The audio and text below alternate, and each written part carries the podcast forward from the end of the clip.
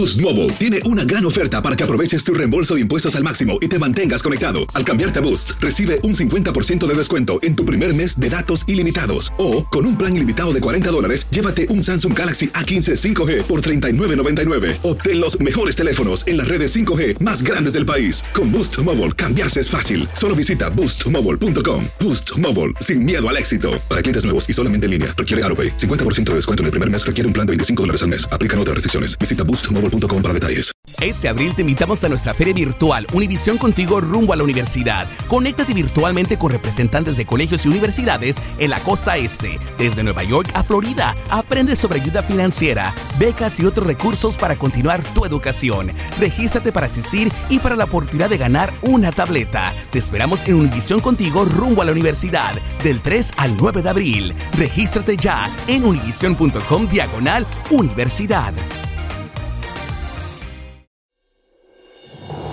Hola, soy Jorge Ramos y a continuación escucharás el podcast del Noticiero Univisión. Bienvenidos, soy Ilia Calderón y estas son las historias más importantes del día. Hola, qué bueno que están con nosotros. Hoy es viernes 22 de abril y estas son las principales noticias.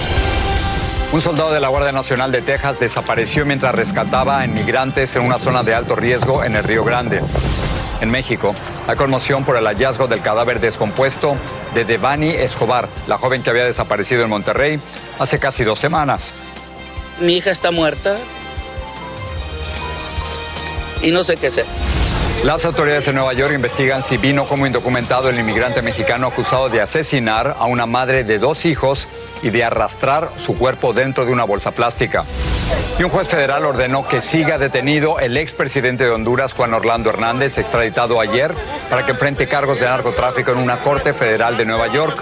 Hablamos con su esposa desde Tegucigalpa. Este es Noticiero Univisión con Jorge Ramos e Ilia Calderón. Buenas tardes. Comenzamos con la desaparición de un soldado de la Guardia Nacional de Texas, aparentemente Jorge, mientras rescataba a migrantes en una zona peligrosa del Río Grande. Ahora, el soldado se ahogó de acuerdo con funcionarios de Texas citados por el diario The Washington Post. El hecho ocurrió en momentos en que el gobernador tejano Greg Abbott ha intensificado la vigilancia en la frontera por temor a una ola de inmigrantes si el gobierno del presidente Biden levanta el título 42. Esa regla permite las deportaciones rápidas. Las autoridades recuperaron un cuerpo en el área, aunque sería de un migrante. Marlene Guzmán nos informa desde Eagle Pass, en Texas. Ilia Jorge, en estos momentos la búsqueda se mantiene activa y se concentra justamente en el Río Grande, a unos metros de donde nos encontramos, lamentablemente porque se trata de una propiedad privada, no podemos estar cerca de donde están estas agencias del orden local como también estatal buscando a este soldado.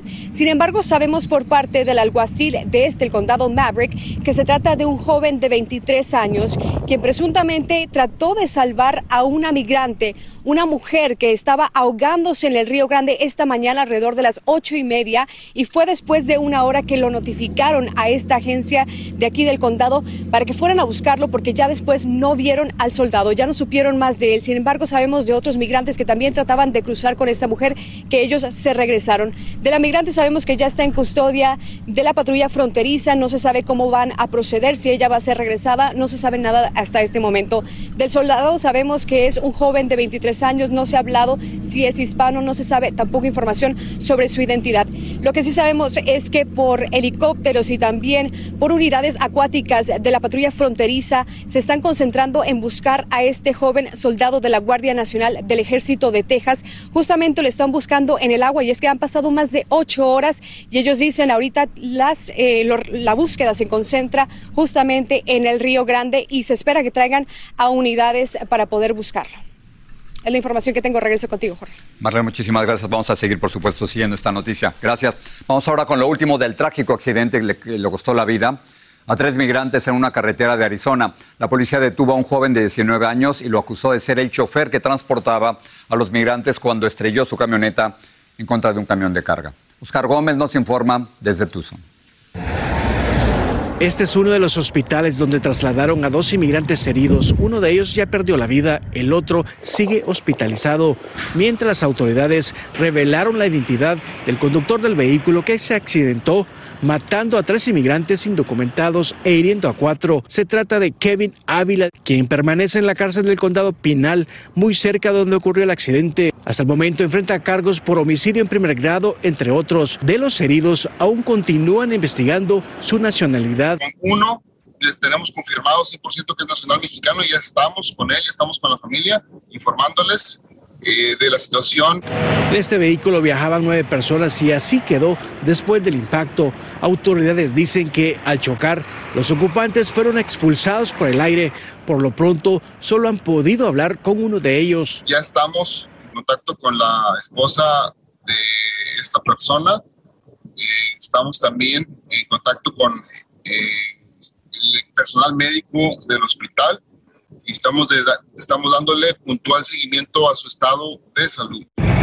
Tres de los sobrevivientes se encuentran en hospitales de Phoenix. Uno falleció y uno herido en Tucson, mientras que dos fallecidos están en el condado Pinal. The vehicle was the initial reason for the traffic stop was reckless driving. Este policía dijo que la razón por la cual el agente intentó detenerlo fue porque conducía de forma imprudente. Al darse cuenta, Kevin Ávila aceleró, saliéndose de la carretera impactando violentamente con un camión de carga que viajaba en sentido contrario. Entre las víctimas está una mujer y alguien más que debido a sus heridas no ha podido ser identificado, solo lo han nombrado como desconocido. La investigación aún continúa. En Tucson, Arizona, Oscar Gómez, Univisión. El FBI y la policía de Washington, D.C. respondieron hoy a un tiroteo con tres víctimas, incluyendo una adolescente. Pablo Gato nos acompaña. Pablo, ¿qué dicen las autoridades a esta hora? Pues este tiroteo ha generado mucho pánico y caos en esta zona de Washington que vemos al fondo. Es una zona muy tranquila, generalmente de embajadas, de apartamentos, y ahora vemos que está completamente tomada por la policía y por otras agencias federales. Todo esto está cerrado. Fíjense, la avenida Connecticut hasta el fondo está todo completamente cerrado. La policía dice que a las 3 y 20 llegaron eh, por informes de un tiroteo. Dicen que hay una mujer, un hombre y una niña que fueron tiroteados y su estado es grave pero estable en el hospital no saben si fue una o más personas, la están buscando, tienen todo esto sellado, están buscando puerta a puerta a estas personas para poder arrestarlas, pero no saben por el momento la motivación que pudo tener esta o estas personas y por lo tanto toda esta área está cerrada y, y hay también testimonio de los tiroteos. Escuchemos exactamente cómo ocurrió.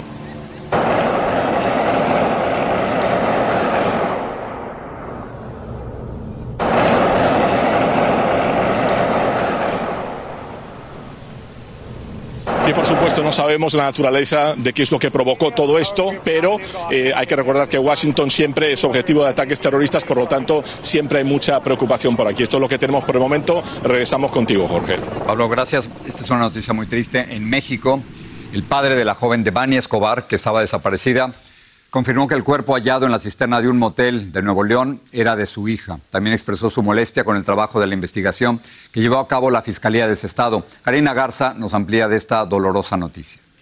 Esta es la última foto de Deban y Susana Escobar Basaldúa con vida. En redes sociales se alertó con ella sobre la desaparición de la joven mexicana de 18 años que fue dejada sola a su suerte por sus amigas y un taxista en la carretera Alaredo en Monterrey, México y, mi hija está muerta. Por 13 días, sus padres la buscaron de sol a sol y sin descanso hasta que reconocieron su cadáver en una cisterna en este motel, a solo unos pasos de donde se le vio por última vez. No hizo su chamba, porque si eso hubiese de alguna manera tenido esa información, no estuviéramos aquí. Apenas hace unos días pudo ver los videos de las cámaras de seguridad en la zona y descubrió detalles que no había revelado por la confianza en las investigaciones. Hay un documento donde el taxista Juan David extiende la mano a los pechos de mi hija. El hallazgo de la joven se dio en la quinta inspección en el lugar. Días antes se revisaron otras cisternas, pero no encontraron nada. Cuatro veces, ¿y por qué a la quinta aparece? Pregunta, ¿lo sembraron? Pero el jefe de la policía asegura que fue un error habitual. Pues es una falla humana masiva. Mientras que el presidente López Obrador ofreció que la Fiscalía General atraiga la investigación, el gobernador de Nuevo León pidió transparencia en la investigación de la Fiscalía Estatal. Nos den a conocer un minuto a minuto. Oficialmente, la joven no ha sido identificada por la fiscalía, ya que esperará los resultados de ADN que tardan de 24 a 72 horas. Tras la muerte de su única hija, los padres de Devani aseguran que no descansarán hasta conocer la verdad detrás de su desaparición. En Monterrey, México, Karina Garza Ochoa, Univisión. En otro crimen atroz en los Estados Unidos, en Nueva York, se presentó en corte el sospechoso de asesinar a una mujer en Queens. Aparentemente, David Bonola se habría entregado a las autoridades a las que les habría confesado el crimen. Danay Rivero tiene los detalles de este caso. David Bonola, de 44 años, compareció en corte acusado de apuñalar casi 60 veces a una madre de dos adolescentes en la ciudad de Nueva York. Luego del asesinato de Ursolia Gall, de 51 años, la policía comenzó a buscar a Bonola en el vecindario de Queens, donde vivía. Pero él mismo se acercó a las autoridades presuntamente para identificarse como el autor del crimen. Él voluntariamente vino a nuestras instalaciones y dio testimonios que lo incriminaron. Las autoridades dicen que Bonola había llegado de México hace unos 20 años a Estados Unidos de manera irregular.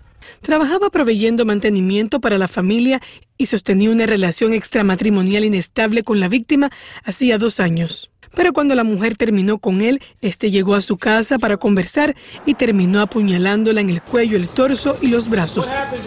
El hombre quedó captado en imágenes de una cámara de vigilancia arrastrando una maleta por la calle donde aparentemente llevaba el cuerpo de Ursolia Gall, mientras transportaba el bulto de hockey que se cree pertenecía al hijo de la víctima, dejaba rastros de sangre. La policía halló el cuerpo de Gao en un parque del área.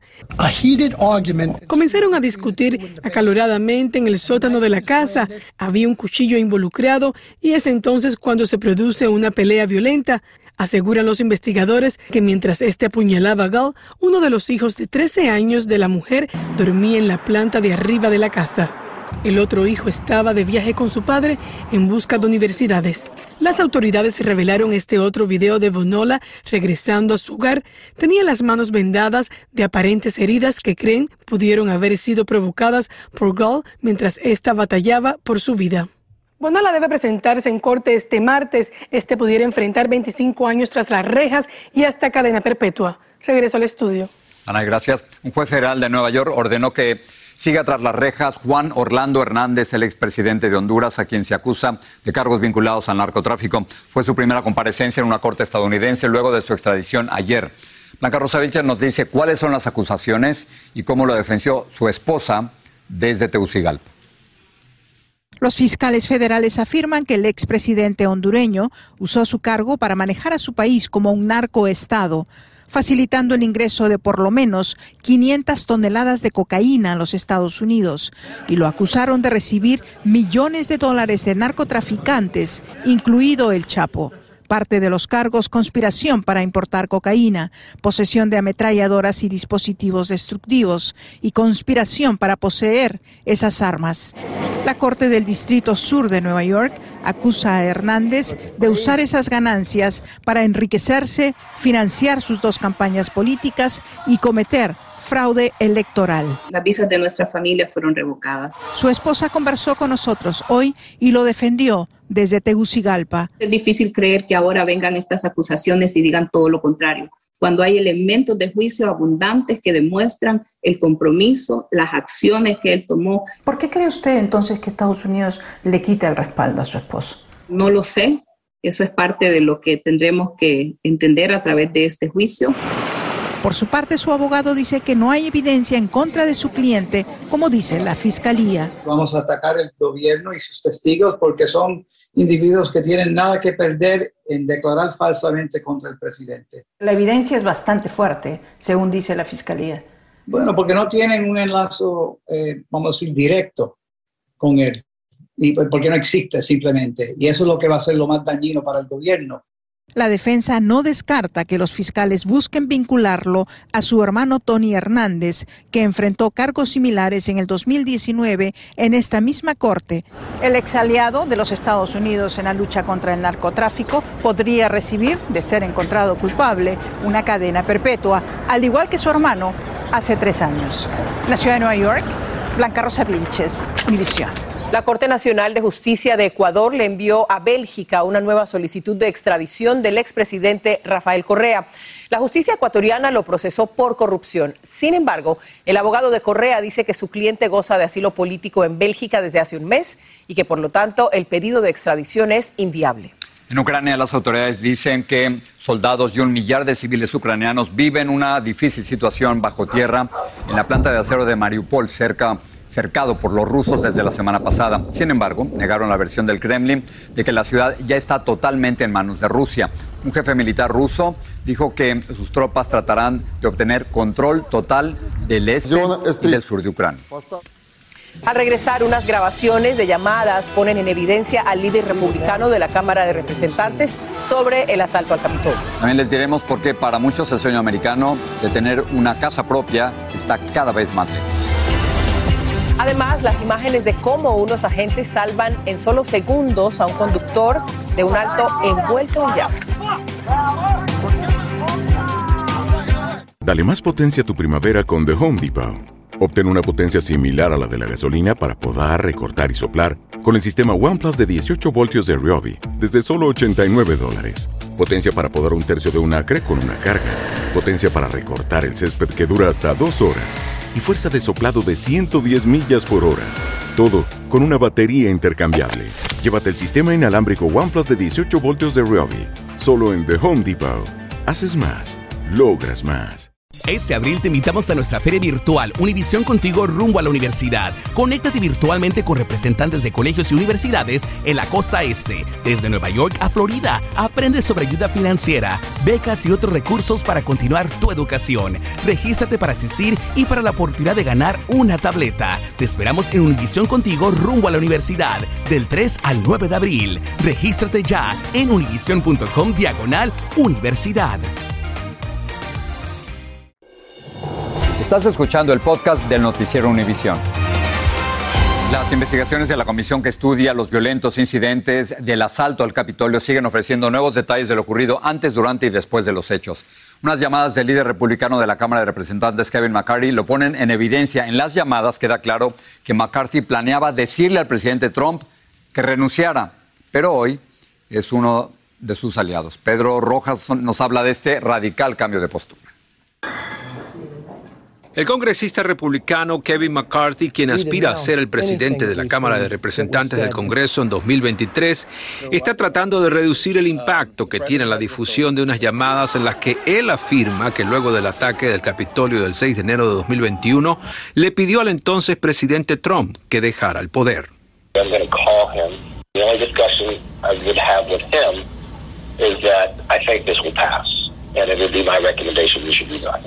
Los audios difundidos por los autores del libro This Will Not Pass revelan una llamada del 11 de enero de 2021 en la que McCarthy dice que Trump aceptó ser en parte responsable por el violento acto. He bears responsibilities for his words and actions. No ifs, ands, or buts. I asked him personally today, does he hold responsibility for what happened? Does he feel bad about what happened? He told me he does have some responsibility for what happened. McCarthy visitó al presidente Trump semanas después, cuando ya estaba fuera de la Casa Blanca. El profesor Mark Jones dice que está en riesgo de perder sus aspiraciones.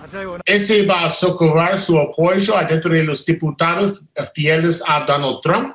La congresista republicana de Wyoming, Liz Cheney, quien es parte de la comisión que investiga el 6 de enero y estuvo en las llamadas, niega que las grabó o divulgó.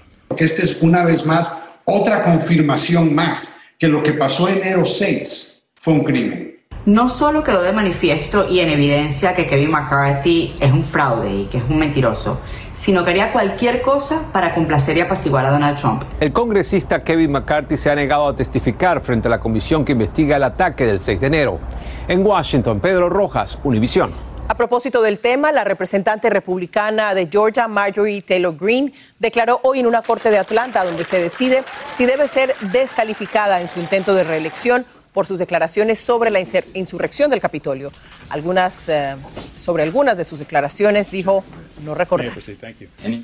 Carl Wayne Bontion, de 78 años, fue ejecutado con una inyección letal en Huntsville, Texas, tras pasar más de tres décadas en llamado corredor de la muerte. Su sentencia fue por el asesinato de un policía en 1990. La Corte Suprema rechazó la última petición de sus abogados para detener la ejecución. Fue el primer recluso ejecutado en Texas este año. El sueño de tener su casa propia está cada vez más lejano para muchos estadounidenses. La razón es que, según la Asociación Nacional de Agentes de Bienes Raíces, el precio de la vivienda aumentó un 15% en solo un año y las tasas de interés también siguen subiendo con un promedio del 5,11%. Vamos con León a ver lo que están preparando esta noche. León. Gracias, Jorge. Esta noche un nuevo estudio del New England Journal of Medicine revela que las armas de fuego se convirtieron en la principal causa de muerte entre niños y adolescentes en el año 2020, matando a más personas en Estados Unidos que los accidentes de tráfico, las drogas o el cáncer. Y el más reciente informe sobre la calidad del aire de la Asociación Americana del Pulmón revela que más del 40% de los estadounidenses, estamos hablando de más de 137 millones de personas, viven en lugares con niveles insalubres de contaminación y Los Ángeles está en primer lugar por tener la mayor contaminación de ozono. Detalles de eso y más esta noche. Felicidades, Jorge, por algo personal. Gracias. Gracias. Este domingo. Gracias, León.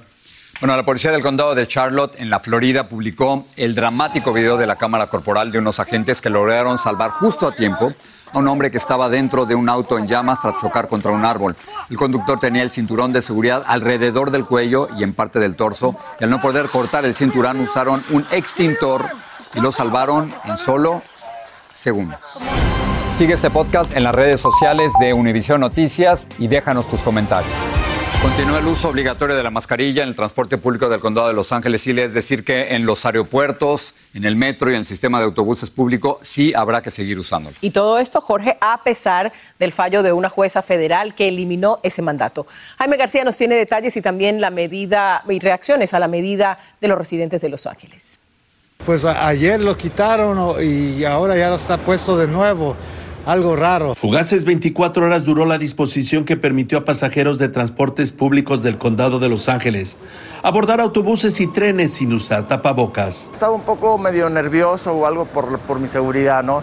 Pero ahora que volvieron a ponerlo, yo estoy de acuerdo. A pesar de los cambios a nivel federal y estatal que ya no requieren los tapabocas en transportes públicos, hoy el Departamento de Salud del condado más poblado del país reinstauró el requisito para pasajeros de trenes urbanos, autobuses y otros transportes colectivos. Las 24 horas más o menos que, que no fueron opcionales, la mayoría de nuestros pasajeros seguían con sus mascarillas, que es eh, eh. El aumento de casos de COVID en Los Ángeles y la nueva valoración de los Centros para el Control de Enfermedades, que determinaron que requerir los cubrebocas en transportes colectivos sigue siendo necesario para proteger la salud pública fueron las razones para restaurar el uso obligatorio. Si las mascarillas todavía están ah, en algo como un mandato o una regulación, la gente apta más a usarlas. En Los Ángeles los pasajeros también tienen que ponerse mascarilla para esperar dentro de los andenes de trenes, las terminales de autobuses y los aeropuertos. Estamos viendo un promedio del 95% de nuestros pasajeros que sí utilizan el cubrebocas.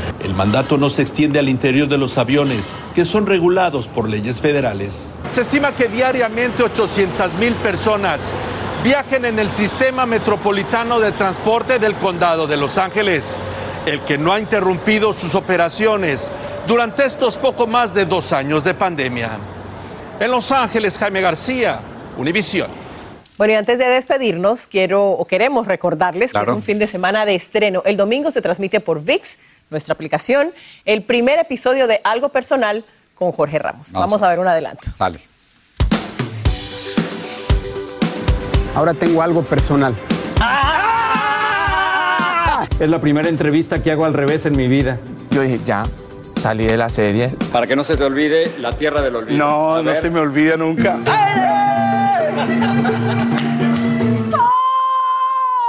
Como buena jarocha, me gustaban los hombres, me gustaba el sexo. ¿Cómo va a ser ese último momento? Les escribía cartas de amor, sí, sí. y después escribía novelitas pornográficas. O sea, tenía una vida fantástica. Bueno, ahora sí que los televidentes van a conocer al Jorge Ramos que todos tus compañeros conocemos aquí en los pasillos. Y eso es, otra cosa. Esto no se puede ver por televisión. Esto es, por supuesto, a través de VIX. Lo pueden bajar en, en, la aplicación. Y el primero es Eugenio Derbez, y Alessandra Rosaldo, son, son personajes que han llegado al tope de su carrera o que han alcanzado grandeza, ¿no? Y ese es un privilegio como periodista poder sentarse una hora o más con todos ellos. A conversar y a sacarles algo eh, personal. algo personal. ¿Y a ti te sacaron algo personal ellos? Mucho, porque si tú no das, claro. ellos no dan, ¿no? Así es. Bueno, así que los invitamos a las 10 de la noche el domingo por VIX. Baje su aplicación si no lo ha hecho. Gracias.